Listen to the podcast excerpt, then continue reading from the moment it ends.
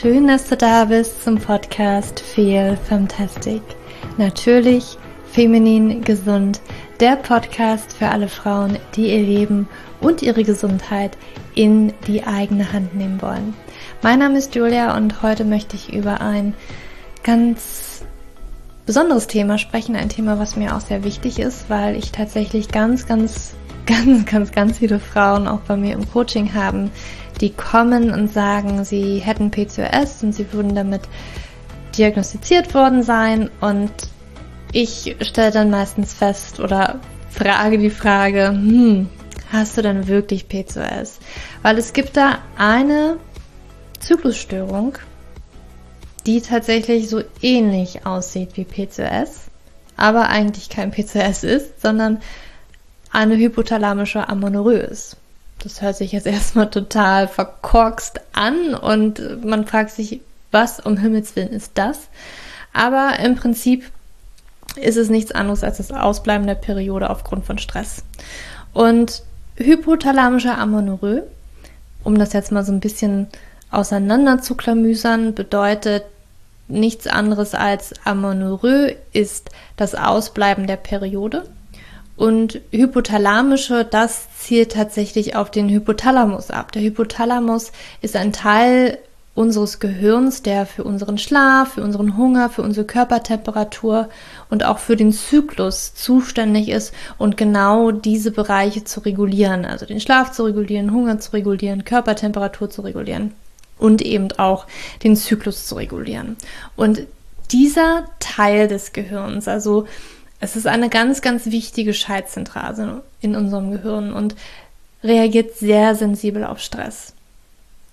Und im Hypothalamus an sich werden aber auch bestimmte Hormone gebildet, die wiederum ein Signal senden an die Hypophyse, die so eigentlich komplett direkt darunter liegt. Und diese Hypophyse würde dann an andere Hormondrüsen in unserem Körper wiederum ein anderes Signal senden. Das Bedeutet also, dass ganz, ganz häufig diese Hormonkommunikationskette da oben im Hypothalamus beginnt. Ja, dass da ganz vieles zusammenkommt und dieser dann ganz bestimmte Hormone an die Hypophyse sendet und diese dann wieder ganz spezielle Hormone an zum Beispiel die Eierstöcke sendet oder aber auch an die Schilddrüsen sendet, also ganz verschiedene Hormone. Und so reguliert sie halt auch ganz viele Hormone in unserem Körper. Und ja, das ist Ganz, ganz wichtig zu wissen und unterscheidet aber auch verschiedenste Hormonstörungen voneinander. Und zwar funktioniert das so, um jetzt nochmal darauf einzugehen, wie der Hypothalamus da jetzt mit den Eierstöcken kommuniziert und welche Hormone da überhaupt involviert sind, möchte ich das ganz kurz erklären. Also der Hypothalamus hat ein Hormon, das ist das Gonadotropin freisetzende Hormon, kurz GNRH genannt. Und dieses Hormon steuert unter anderem halt die Hypophyse und die Hypophyse dann darüber unsere Eierstöcke. Dabei wird dieses Hormon in, ja, wie so in Pulswellen ausgeschieden. Also dieser, dieser Hypothalamus dafür ist wie so eine Art Pulsgenerator. Das bedeutet, dass mal mehr von dem Hormon ausgeschüttet wird, mal weniger, mal in kürzeren Abständen, mal in, in ähm, längeren Abständen. Und dann ist das auch zum Beispiel Tageszeitpunkt spezifisch abhängig, also dass im Morgen vielleicht mehr ausgeschüttet wird als am Abend oder andersherum, wie auch immer. Und dass das ganz wichtig ist, genau dieses Pulsverhalten wie unsere Hypophyse das wahrnimmt. Und unsere Hypophyse würde halt dieses Signal, also an sich, natürlich das Hormon an sich, aber auch wie oft es tatsächlich kommt, in welchen Abständen es kommt, würde das als ein bestimmtes Signal werden. Und die Hypophyse, die würde dann Hormone wie das follikelstimulierende Hormon, kurz FSH, ausschütten oder aber auch das luteinisierende Hormon, LH. Und diese beiden Hormone, die kommunizieren direkt mit unseren Eierstöcken. Also das follikelstimulierende Hormon FSH, das sorgt dafür, dass die Eifollikel in den Eierstöcken heranreifen.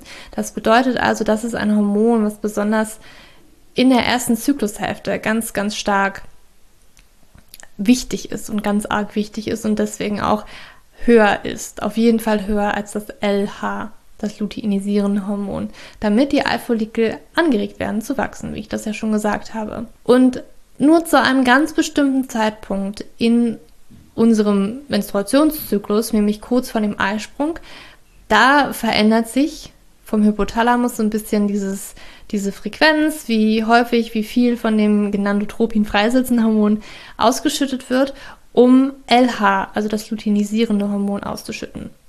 Damit der Eisprung stattfinden kann. Also damit ein Eifollikel das Signal bekommt durch das LH, okay, du bist das ausgewählte Follikel, was springen darf. Und so funktioniert diese Kommunikationskette in unserem Gehirn. Und bei dieser hypothalamischen Amenorrhoe ist es so, dass dieser Pulsgenerator beeinträchtigt ist, also dass er eigentlich mehr in einer geringeren Frequenz dieses Hormon, dieses GNRH, also Gonadotropin, freisetzendes Hormon ausschüttet.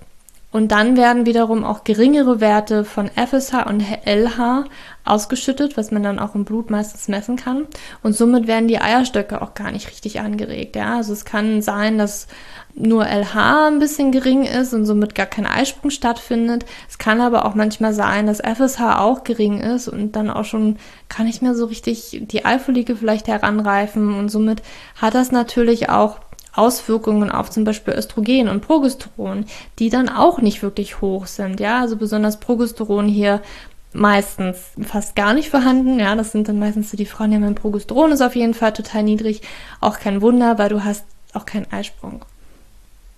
Meistens ist es so, dass sich diese Frauen fragen, ja, warum habe ich das denn eigentlich? Also diese Zyklusstörung, ich, ich bin komplett gesund. Ich mache viel Sport, ich ernähre mich mega gesund, ich weiß nicht, was ich falsch mache. Und meistens ist genau das Problem. Und da schießen sie meistens über das Ziel hinaus. Und es sind die Frauen, die zu gesund sind. Ja? Also zu gesund kann man eigentlich nicht sein, weil das ist in dem Sinne nicht gesund. Wenn eine Frau ihre Periode nicht bekommt, dann ist sie in meinen Augen nicht gesund. Und hier möchte ich auch gleich mal den Fokus drauf legen oder da aufmerksam machen, dass es ganz, ganz viele Frauen in den sozialen Medien gibt, die total gesund aussehen, die extrem gesund essen und das natürlich auch teilen, die ihr Sportpensum teilen, ihr Workout teilen. Und ich weiß von diesen Frauen, dass sie nicht ihre Periode bekommen. Und da ist für mich immer fraglich, woher nehmen wir eigentlich unsere Tipps und die Ratschläge zur Ernährung und zum Training, wenn diese Frau nicht ihre Periode bekommt. Wir sehen es ihr halt nicht an. Wir sehen einfach nur, hm, die sieht eigentlich ganz gut aus, ganz durchtrainiert. Aber sie bekommt ihre Periode nicht. Und das ist eigentlich ein wirklich krasses Zeichen, dass da was nicht in ihrem Körper in Ordnung ist. Das heißt also, diese Frauen sehen meistens wirklich super gut aus, haben eine total tolle Figur, essen richtig gesund, sind vielleicht sogar durchtrainiert, durchtrainiert und man könnte meinen, gesünder geht das halt nicht mehr. Aber das, was wir nicht sehen, sie bekommen ihre Periode nicht. Und das ist auch so, dass es in den meisten Fällen den Frauen auch richtig super geht, ja. Also ich habe da so ein paar Kandidatinnen, die sagen, ja, aber ich habe mich noch nie besser gefühlt in meinem Leben, ja. Ich bin gerade so wirklich in Peak Performance und alles ist richtig, richtig gut, aber ich krieg nur meine Periode, ja. Und das, das stört mich und vielleicht kann ich auch gerade nicht schwanger werden, ja. Ich bin irgendwie kerngesund, aber ich kann nicht schwanger werden. Und das Problem dabei ist, dass man in den Anfängen das vielleicht auch noch gar nicht merkt, dass das jetzt wirklich ein Problem ist. Aber nur allein, dass wir nicht schwanger werden können und unsere Perioden nicht bekommen, müssen wir sehen, dass wir da nicht genügend von bestimmten Hormonen haben. Das sind besonders die weiblichen Geschlechtshormone Östrogen und Progesteron, die wirklich sehr, sehr wichtige Eigenschaften in unserem Körper übernehmen und auch für die Gesundheit, für die Frauengesundheit extrem wichtig sind. Progesteron, das ist natürlich erstmal ein ganz, ganz wichtiges Schwangerschaftshormon. Also es ist wichtig, damit wir überhaupt schwanger werden können, damit sich die Gebärmutterschleimhaut, die durch das Östrogen angeregt zu wachsen, dass das nochmal wie so schön eingerichtet wird, ja, damit die Einnistung von einer befruchteten Eizelle dann auch wirklich erfolgreich stattfinden kann. Also, dass sich dieses Ei ganz kuschelig und wohl in dieser Gebärmutterschleimhaut fühlt. Und dann natürlich ist das Progesteron, was in den ersten drei Monaten der Schwangerschaft auch wirklich von dem Gelbkörper übernommen wird. Also der Gelbkörper ist das, was nach dem Eisprung in den Eierstöcken zurückbleibt.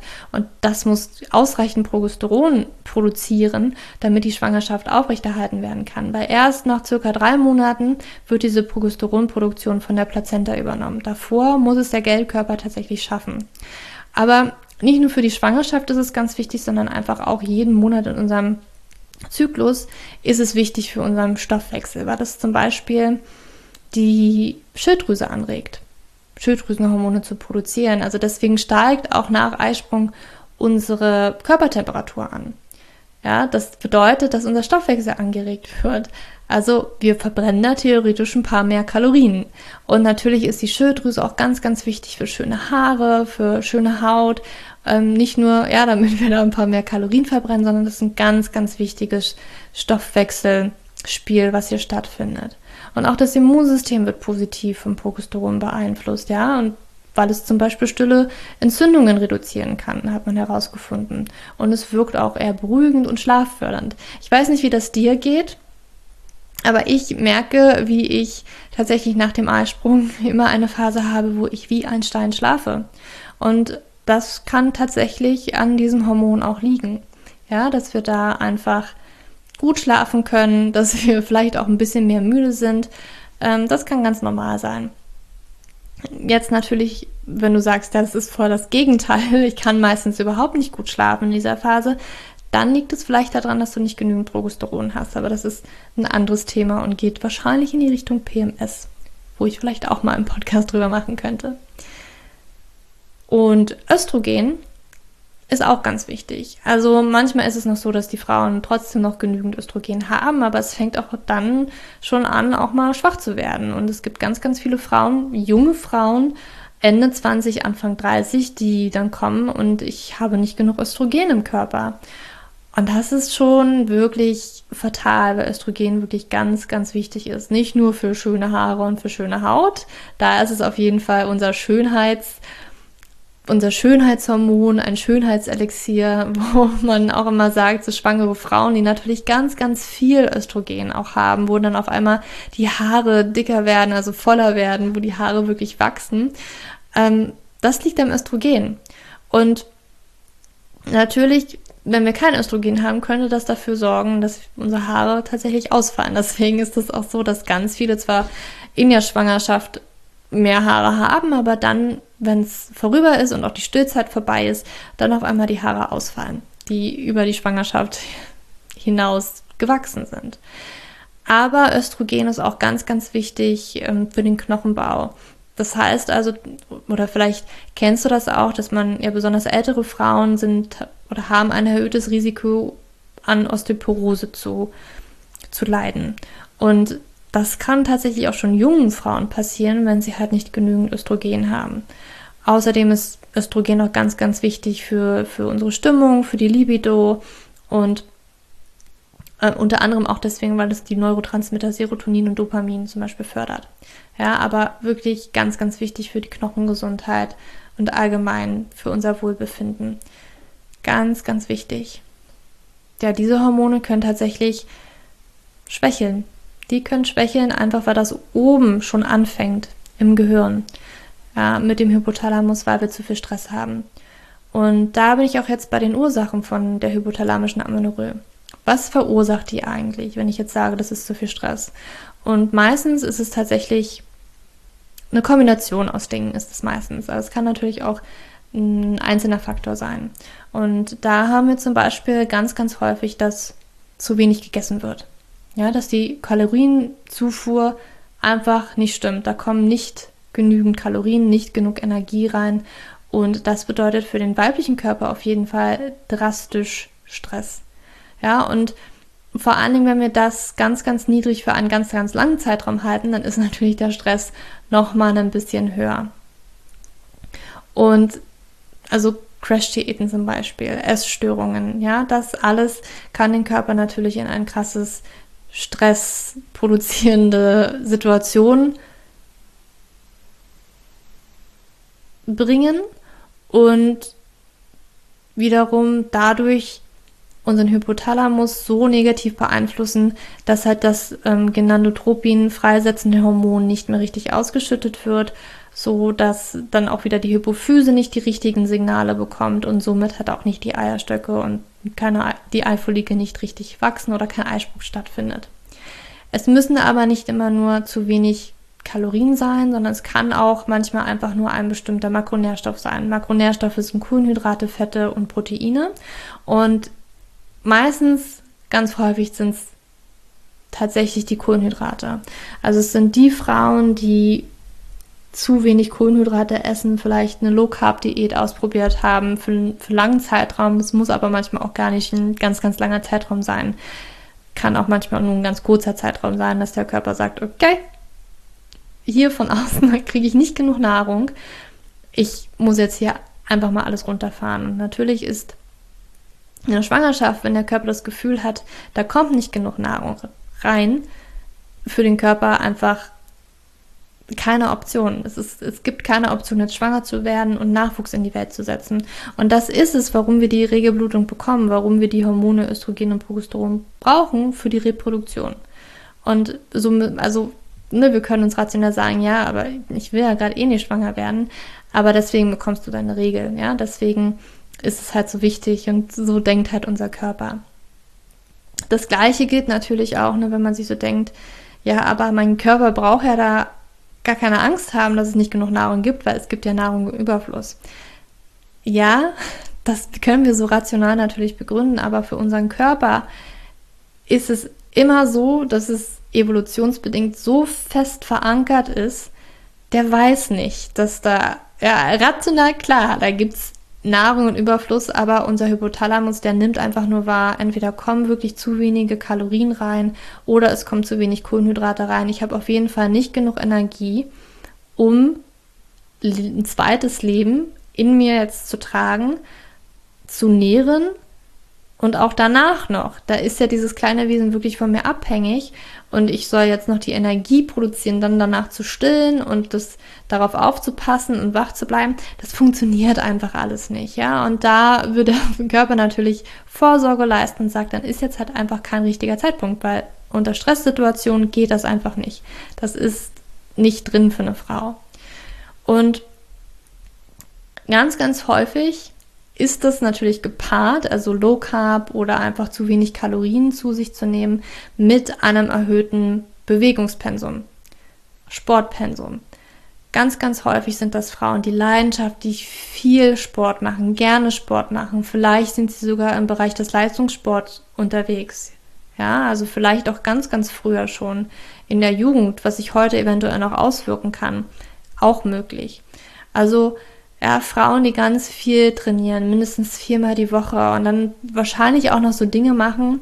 Also wenn das jetzt mal vom Leistungssport wegge, weggedacht ist, ne, beim Leistungssport, klar, da ist wahrscheinlich alles, was wir machen, ziemlich ähm, häufiges Training und auch sehr intensives Training, aber es gibt auch Freizeitsportarten, sage ich mal so, die wirklich ein intensives Training darstellen. Und da spreche ich zum Beispiel von CrossFit, da spreche ich vom Laufen, Joggen, also Marathontraining zum Beispiel ähm, HIT-Training, also dieses High-Intensity-Interval-Training, wo wir Springen vielleicht ganz viel plyometrische Übungen haben, was diese Sprungübungen sind, ja, und wenig Pausen lassen und dann nicht nur 15 oder 20 Minuten das am Tag machen, sondern tatsächlich darüber hinausgehen. Vielleicht 30 Minuten, vielleicht sogar bis 60 Minuten das trainieren und dann nicht nur zwei, dreimal die Woche, sondern vielleicht auch nochmal ein bisschen mehr.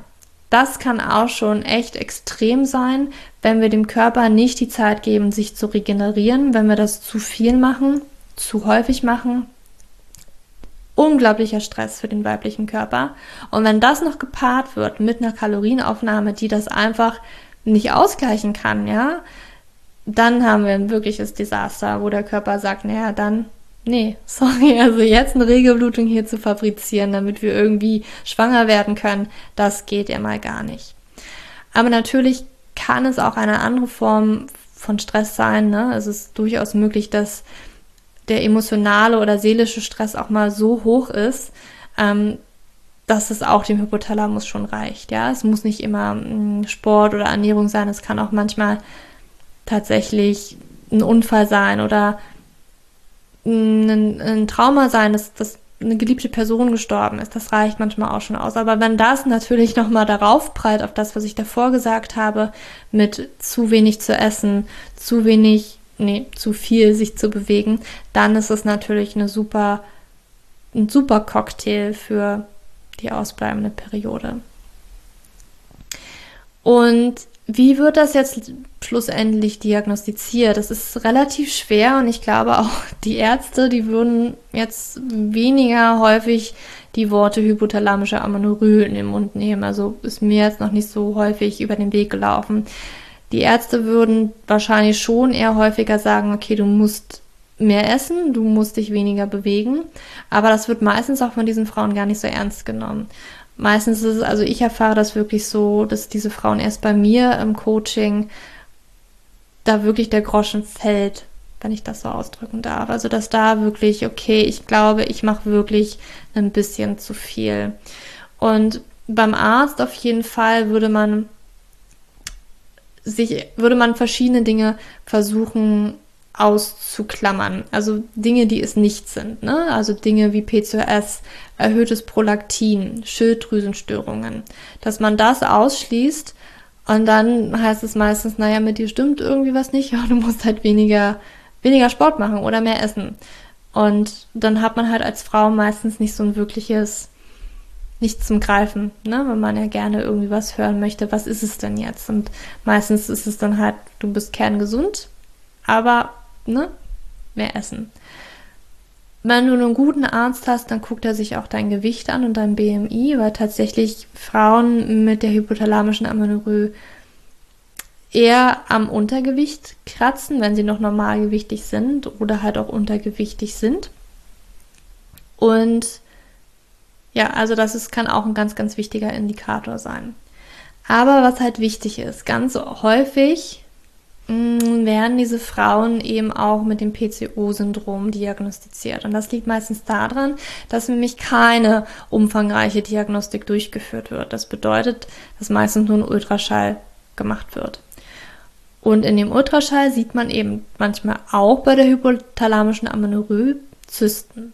Zysten in Anführungsstrichen, weil es sind eigentlich diese Eier, Eifollikel im Eierstock. Und natürlich auch dann noch Zusätzlich die Periode kommt nicht. Das hat man ja beim PCO-Syndrom auch ganz häufig. Aber die Untersuchung der Eierstöcke via Ultraschall reicht nicht für die, für die Diagnose eines PCO-Syndroms und einer hypothalamischen Amenorrhoe aus. Da braucht es unbedingt noch mehr und ähm, man kann sich da auch die Hormone tatsächlich angucken. Also beim, beim PCO-Syndrom ist es ganz, ganz wichtig, da wirklich zu gucken, sind die männlichen Hormone überhaupt erhöht. Ja, das ist ein ganz, ganz wichtiges Kriterium. Das finden wir bei der hypothalamischen Amenorrhoe nämlich nicht. Ja, also schon mal ein ganz, ganz dicker, fetter Unterschied zum, zum, ganz, ganz dicker Unterschied zum PCO-Syndrom. Dort sind die männlichen Hormone erhöht, bei der hypothalamischen Amenorrhoe nicht. Zusätzlich dazu noch ist es meistens so, dass beim PCO-Syndrom das LH, dieses Hormon von der Hypophyse, erhöht ist. Also hatte ich ja am Anfang schon drüber gesprochen, über dieses Hormon. Und das ist meistens beim PCO-Syndrom erhöht. Und meistens liegt es auch über dem Hormon FSH. Wirklich den ganzen kompletten Zyklus über. Ne? Also es ist, wie ich am Anfang schon gesagt habe, eigentlich nur kurz vor dem Eisprung erhöht. Beim PCO-Syndrom kann es tatsächlich die ganze Zeit doppelt, dreifach so hoch sein wie das FSH. Bei der hypothalamischen Amenorrhoe allerdings ist das meistens nicht der Fall. Da ist es meistens so, dass LH ziemlich niedrig ist und vielleicht auch FSH ein bisschen niedriger ist, als es sein sollte. Also diese beiden Hormone sind eher niedrig und wenn man jetzt diesen Quotienten sich anguckt, FSH-LH-Quotient ist der eher niedrig, ne? wobei er beim PCO-Syndrom eher erhöht ist. Dann auch Symptome wie Hirsutismus, das ist eher typisch für das PCO-Syndrom aufgrund der erhöhten Androgene. Haarausfall wiederum kann bei beiden Erkrankungen vorliegen. Ja, also es kann einmal dadurch kommen, weil ich ein PCO-Syndrom habe, aber die Haare können mir auch ausfallen aufgrund der Mangelsituation Progesteron, Östrogen. Das hat aber halt nichts mit, mit dem PCO-Syndrom zu tun. Und so gibt es halt diverse Unterschiede, die man sich da wirklich ähm, angucken muss. Ich hatte das auf meiner Website auch nochmal ähm, verbildlich dargestellt, dass du da wirklich nochmal diesen, diesen diese Gegenüberstellung hast. PCO-Syndrom, hypothalamische Amenorrhoe, was sind denn da direkt oder die konkreten Unterschiede? Das ist ganz, ganz wichtig, dass man das wirklich weiß, weil es da Unterschiede gibt. Ja, und bei beiden kann, wie gesagt, diese Zysten können vorliegen und bei beiden bleibt auch meistens die Periode aus oder vielleicht kommen sie in sehr, sehr langen Abständen voneinander. Dann ist es halt auch noch typisch, kann aber auch beim PCO-Syndrom tatsächlich vorkommen, dass wir da ähm, auch ein geringes Gewicht haben, geringen BMI. Kann durchaus beim, beim PCO-Syndrom auch vorkommen, aber es ist halt sehr häufig auch bei der hypothalamischen Amenorrhoe der Fall. Und genau, was man jetzt da machen kann, ja, da habe ich dir auch auf meiner Website nochmal, also du findest diesen Artikel übrigens auch nochmal komplett schriftlich, falls du da nochmal nachlesen möchtest, ja. Ähm, das ist in den Show Notes verlinkt, findest du alles in den Show Notes und wie gesagt auch auf meiner Website, wo der Podcast auch nochmal verlinkt ist. Ich habe dir mal fünf Schritte aufgeschrieben, wie du aus dieser hypothalamischen Amenorrhoe wieder rauskommst, weil das unterscheidet sich natürlich jetzt vom PCO-Syndrom und wie du aus diesem PCO-Syndrom wieder rauskommst. Bei der hypothalamischen Amenorrhoe ist es erstmal ganz, ganz wichtig, dass du verstehst und akzeptierst, dass deine Periode ausbleibt und dass das gesundheitliche Folgen hat. Also dass das bedeutet für dich, wenn deine Periode ausbleibt und nicht regelmäßig kommt, dass das nicht gesund ist. Auch wenn du gerade denkst, Prime deines Lebens, du bist so gesund, gesünder kannst du gar nicht sein, du machst so viel Sport, du, du ernährst dich extrem, extrem gesund, du bist eigentlich topfit, dem ist nicht so. Wenn deine Periode nicht da ist und du wirklich jenseits der Wechseljahre bist, dann ist das nicht gesund. Deine Periode ist ein wichtiges Vitalzeichen deines Körpers, genauso wie dein Herzschlag auch. Und wirklich, wirklich, glaube mir, du bist nicht hundertprozentig gesund, wenn die Periode nicht da ist. Und dann vielleicht auch schon in diesem Schritt. Und ich weiß, wie schwierig das ist. Ich war, ich war ähm, mal in einer Nebennierenschwäche drin, wo für mich so ein bisschen die ähnlichen Schritte wie jetzt für dich, die für dich gleich folgen, die waren für mich auch ganz wichtig. Und ich weiß, wie schwierig das sein kann, den gedanklichen Switch zu machen, weniger zu machen, runterzufahren. Aber im zweiten Schritt ist es für dich ganz, ganz wichtig, dass du deine Ernährung an deine Bedürfnisse anpasst. Das kann manchmal wie so ein, ich sage jetzt mal so ein Mindfuck sein, wo man halt so denkt, ich möchte aber nicht mehr essen. Was, dass wir uns halt so krampfhaft daran festhalten, eine bestimmte Menge zu essen. Und sei es nur an Kohlenhydraten, Proteinen oder essentiellen Fettsäuren, ja, vor allen Dingen Kohlenhydraten, wir hören halt immer wieder, dass das ist nicht gesund, äh, so viel Carbs zu essen und Low Carb ist wirklich das und der Körper braucht das eigentlich gar nicht und er kann sich das alles selbst machen und Ketonkörper und hast du nicht gesehen, aber es ist ganz, ganz, ganz, ganz wichtig, dass du deinem Körper ausreichend Energie zur Verfügung stellst. Also es bedeutet jetzt erstmal nicht, dass du vielleicht komplett mit deinem Training aufhören musst oder das Training komplett runterfahren musst, aber dass du anfängst wirklich da deine Kalorien hochzuschrauben oder eventuell die Makronährstoffe anzupassen. Und es ist wirklich so, wenn du zum Beispiel viel Sport machst, vielleicht hast du aber auch die hypothalamische Amenorrhoe, ohne dass du viel Sport machst. Durchaus möglich, dann musst du trotzdem deine Ernährung hochschrauben. Aber falls du viel Sport machst, ist es wirklich so, wenn man einen guten Trainer hat im Leistungssport, dann wirst du auch deine Periode wahrscheinlich haben, weil dein Trainer ganz genau darauf achtet oder dein Ernährungsberater darauf achtet, dass du genügend Energie hast, so dass dein Körper auch gesund ist. Und ich habe wirklich, ich habe eine, eine Freundin von mir, eine norwegische Freundin, die ist im olympischen Team und macht Sprinting, äh, Sprinting, macht Sprints. Sie ist, macht, ihre Distanz ist 800 Meter Sprint und also sie macht das wirklich auf Olympianiveau und ich habe mich damals, als ich wirklich noch wenig, wenig Ahnung davon hatte, wie unsere Hormone funktionieren, mich immer gewundert, hm, die hat nie Zeit für mich. Und immer, wenn wir uns verabreden wollten, ähm, meinte sie halt, sie hatte keine Zeit. Und immer, wenn ich sie gefragt habe, was sie denn macht, ruht sie sich eigentlich die komplette Zeit eigentlich nur aus. Also sie hat ja auch ein extremes Trainingspensum. Also sie, sie trainiert zweimal am Tag manchmal und das sind Sprints. Und der Körper braucht da extrem viel Regeneration. Das heißt also, dass sie, dass sie halt wirklich auch nicht manchmal mehr machen kann, als jetzt auf der Couch sich zu erholen. Und sie hat auch immer, also ich habe sie damals bewundert, wie viel sie essen konnte. Ähm, und das brauchte sie auch, ja. Und damit sie halt gesund ist, damit ihr weiblicher Körper gesund ist. Und das ist ganz, ganz wichtig. Und wenn da eine Frau im Leistungssport einen guten Trainer hat, einen guten Ernährungsberater hat, dann wird er das auch tatsächlich im Kopf behalten und auch so umsetzen. Es gibt auch sehr viele Negativbeispiele. Ich habe da mal ein Video gesehen von, ähm, von einer jungen Dame, ich weiß ihren Namen nicht mehr, das war auf jeden Fall in den USA und auch mit Nike zusammen. Und das war schon auch ein Skandal, weil die tatsächlich runtergehungert worden ist von ihren Trainern, männliche Trainer muss man auch dazu sagen, die vielleicht noch weniger dieses Feingefühl für den weiblichen Körper haben und wie wichtig das tatsächlich ist. Und sie hat auch ihre Periode verloren. Sie war am Endeffekt überhaupt nicht mehr so leistungsfähig, weil man halt immer gedacht hat, naja, äh, windschnittig zu sein, so nach dem Motto, und halt nicht so viel Gewicht auf den Rippen zu haben. Ähm, letztendlich ist ihre Leistung aber extrem eingebrochen und ihre Periode hat sie auch nicht bekommen. Wenn ich das nochmal finde, verlinke ich das auch auf jeden Fall nochmal in den Show Notes. Es war ein sehr, sehr spannendes, gar nicht so ein langes Video gewesen. Ähm, aber ganz, ganz wichtig, dass wir das im Hinterkopf behalten.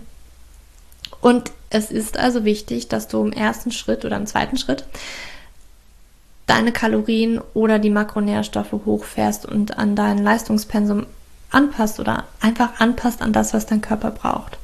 Und dass du im dritten Schritt auch wirklich darauf hörst, was dein Körper braucht, ja. Wenn du mal mehr trainierst in manchen Wochen, dann bedeutet das vielleicht auch automatisch, dass du mehr Hunger hast. Und diesem Hungergefühl darfst du auch nachgehen. Das heißt also, nicht, weil du da jetzt einen bestimmten Ernährungsplan hast, den du dir vielleicht selber zusammengeschustert hast oder den du von irgendjemandem zusammengestellt bekommen hast, der nicht so viel Ahnung hat vom, vom weiblichen Zyklus, von diesem Rhythmus, dem wir Frauen unterliegen. Und vielleicht du, also manche Trainer, die werden das wahrscheinlich schon im Hinterkopf behalten, wenn du mal Wochen hast, wo du mehr trainierst, dass du da auch mehr Energie brauchst. Hör da auf deinen Körper. Wenn du Hunger hast, dann verwehre deinem Körper nicht, nicht zu essen, nur weil es auf einem bestimmten Plan steht, sondern höre da eher auf deinen Körper und iss etwas. Und das ist auch ganz normal, wenn du halt später deinen Zyklus eventuell wieder hast dass du in der zweiten Zyklushälfte etwas mehr Hunger hast, weil ich habe ja schon gesagt, dadurch, wenn du deinen Eisprung hast, steigt Progesteron in deinem Körper an und Progesteron wiederum regt deine Schilddrüse an, die wiederum deinen Stoffwechsel anregt. Deswegen steigt deine Temperatur. Das bedeutet also auch, dass du mehr Energie brauchst, dass du aber gleichzeitig auch mehr Energie verbrennst. Das sind jetzt nicht unglaublich dramatisch viele Kalorien, aber theoretisch reicht es schon aus, damit du einfach mehr Hunger hast, weil du ein bisschen mehr brauchst.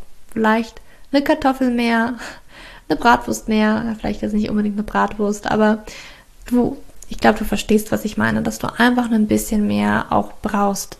Vielleicht zwei Wochen deines Zyklus. Das ist ganz, ganz, ganz normal. Heißt aber natürlich nicht, dass es jetzt Snickers sein muss, sondern es sind vielleicht, weiß ich nicht, 100 ähm, Kilokalorien, ja, und das kann man durch Kartoffeln zum Beispiel oder eine Süßkartoffel auch mal ganz gut decken.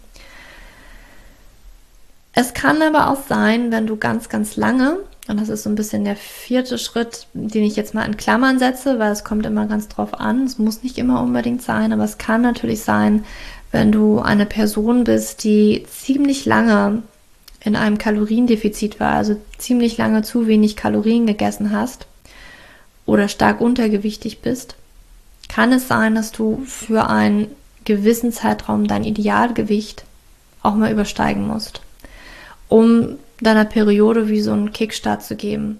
Ja, ich weiß, das macht total viel Angst, das zu hören, ähm, weil meistens sind es auch die Frauen, die natürlich sehr bedacht auf ihre Figur sind und die sehr viel Wert darauf legen, wie sie aussehen. Und das macht Angst. Aber es ist tatsächlich wichtig und vielleicht hilft es auch hier in diesem Schritt ein wenig, wenn man halt sagt, das ist erstmal nur temporär. Wie so ein Kickstart für die Periode. Kann manchmal tatsächlich sinnvoll sein, aber ich setze das mal in Klammern. Ja, es trifft jetzt nicht unbedingt für jede Frau zu. Aber halt für diejenigen, die vielleicht schon für ganz, ganz lange ziemlich dünn sind und ähm, vielleicht für eine ganz, ganz lange Zeit zu wenige Kalorien zu sich genommen haben. Und der letzte Schritt, der fünfte Schritt, kann sein, dass du tatsächlich dein Training auch reduzieren solltest, musst, darfst. Das heißt also, wenn dein Körper nicht so gut darauf reagiert ähm, mit der Ernährung, das Hochschrauben und da passiert nicht so viel, dann kommst du wahrscheinlich nicht drum herum, auch dein Training nach unten zu reduzieren.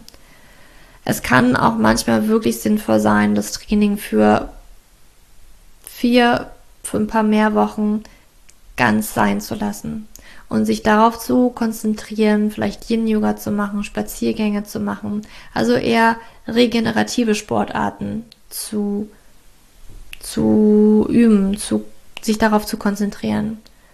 Ja, dass da einfach der Körper zur Ruhe kommen kann.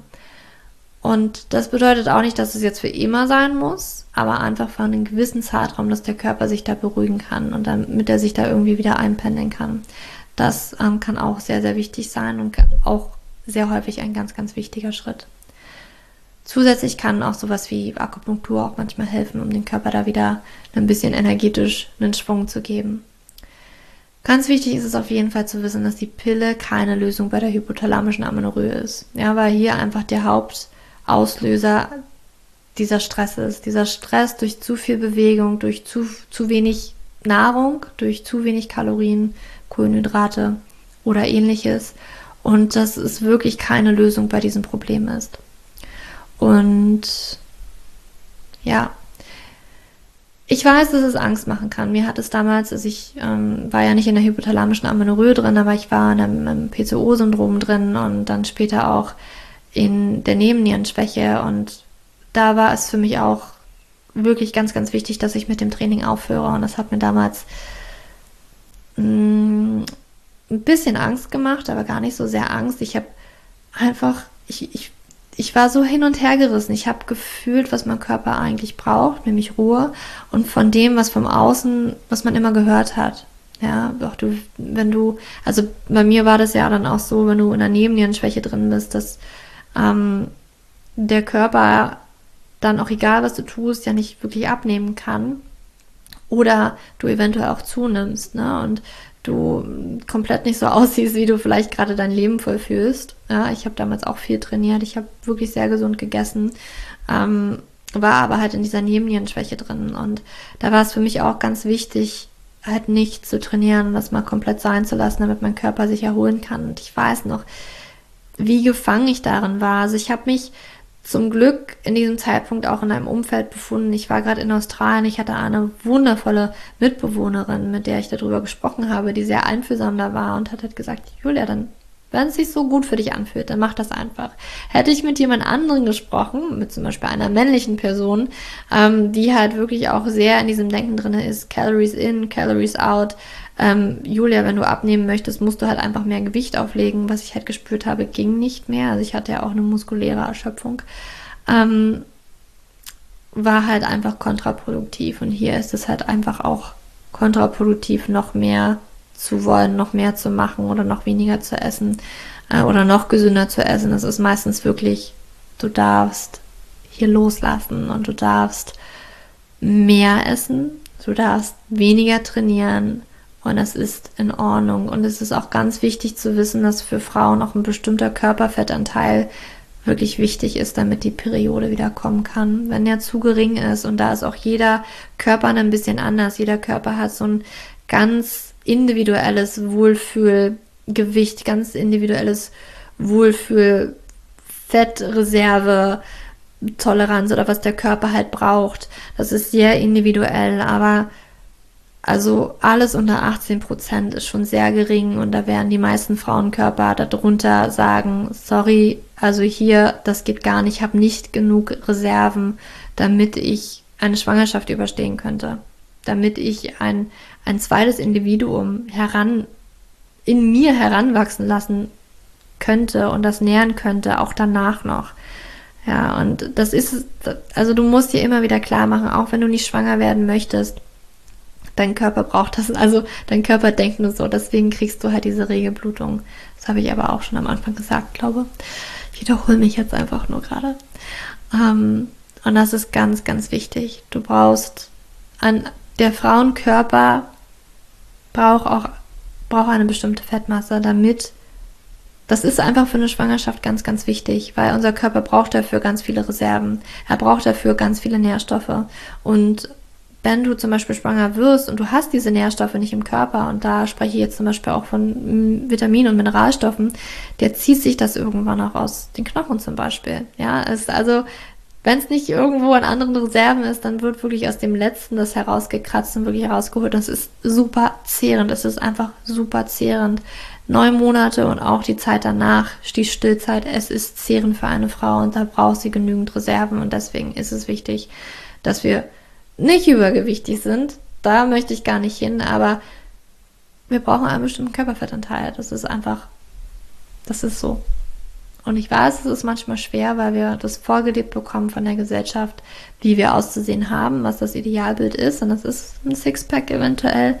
Aber das ist halt für viele Frauen einfach schwer durchzuhalten und einfach schwer gesundheitlich gut umzusetzen, ja, wenn wir von dieser Frauenperspektive gehen. Aber gut, das ähm, war's von mir heute zur hypothalamischen Amenorrhoe und auch so ein bisschen zur PCOS und wie sich die beiden unterscheiden. Wie gesagt, du findest da auch eine, eine tolle Übersicht auf meiner Website wo du auch nochmal die Unterschiede sehen kannst, wo du nochmal alles zu dieser, ähm, dieser bestimmten Hormonstörung hypothalamischen Amenorrhoe jetzt nachlesen kannst. Und ja, wenn du Fragen hast, dann schreib mir die gerne auf Instagram oder auch per E-Mail. Das findest du alles in den Show Notes. Ähm, bei Instagram findest du mich unter juliaschulz.coaching. Und ja, wenn dir diese dir diese Podcast-Folge gefallen hat, dann hinterlasse mir gerne eine 5-Sterne-Bewertung auf iTunes. Darüber würde ich mich wahnsinnig freuen. Und eventuell hast du eine Freundin, die unbedingt diesen Podcast hören sollte, dann teile den gerne mit ihr. Das kannst du in den meisten Podcast-Apps ganz einfach tun oder mach einen Screenshot und schick ihr das ähm, oder schick den Link von meiner Website, damit sie das hört, weil das ganz, ganz wichtig für die Gesundheit unser und von uns Frauen ist. Und ja, falls du noch ein bisschen mehr Inspiration auch zur Ernährung brauchst und was, wie dein Kohlenhydratlevel, du hast da nicht so wirklich Ahnung, was ist denn jetzt gut für dich, was brauchst du, dann kann ich dir auch einfach nur mein E-Book und auch Buch, wenn das noch erhältlich ist, zwar jetzt schon ziemlich knapp und fast ausverkauft, äh, als Buch, als Printversion, der zwei Wochen Plan Hormonfood. Da kriegst du auch nochmal einen Wissensteil dazu, um wirklich deine spezielle Kohlenhydrat Toleranz zu finden, also wie viel Kohlenhydrate brauchst du tatsächlich, da gehen wir auch darauf ein, wenn du viel Sport machst zum Beispiel, dann brauchst du einfach mehr und dann hast du da auch einen ganz, ganz tollen Ernährungsplan, der genau diese Bedürfnisse auch abdeckt. So, jetzt aber wünsche ich dir einen wunderschönen Tag oder Abend, wann auch immer du diese Podcast-Folge hörst. Für dich umarmt, deine Julia.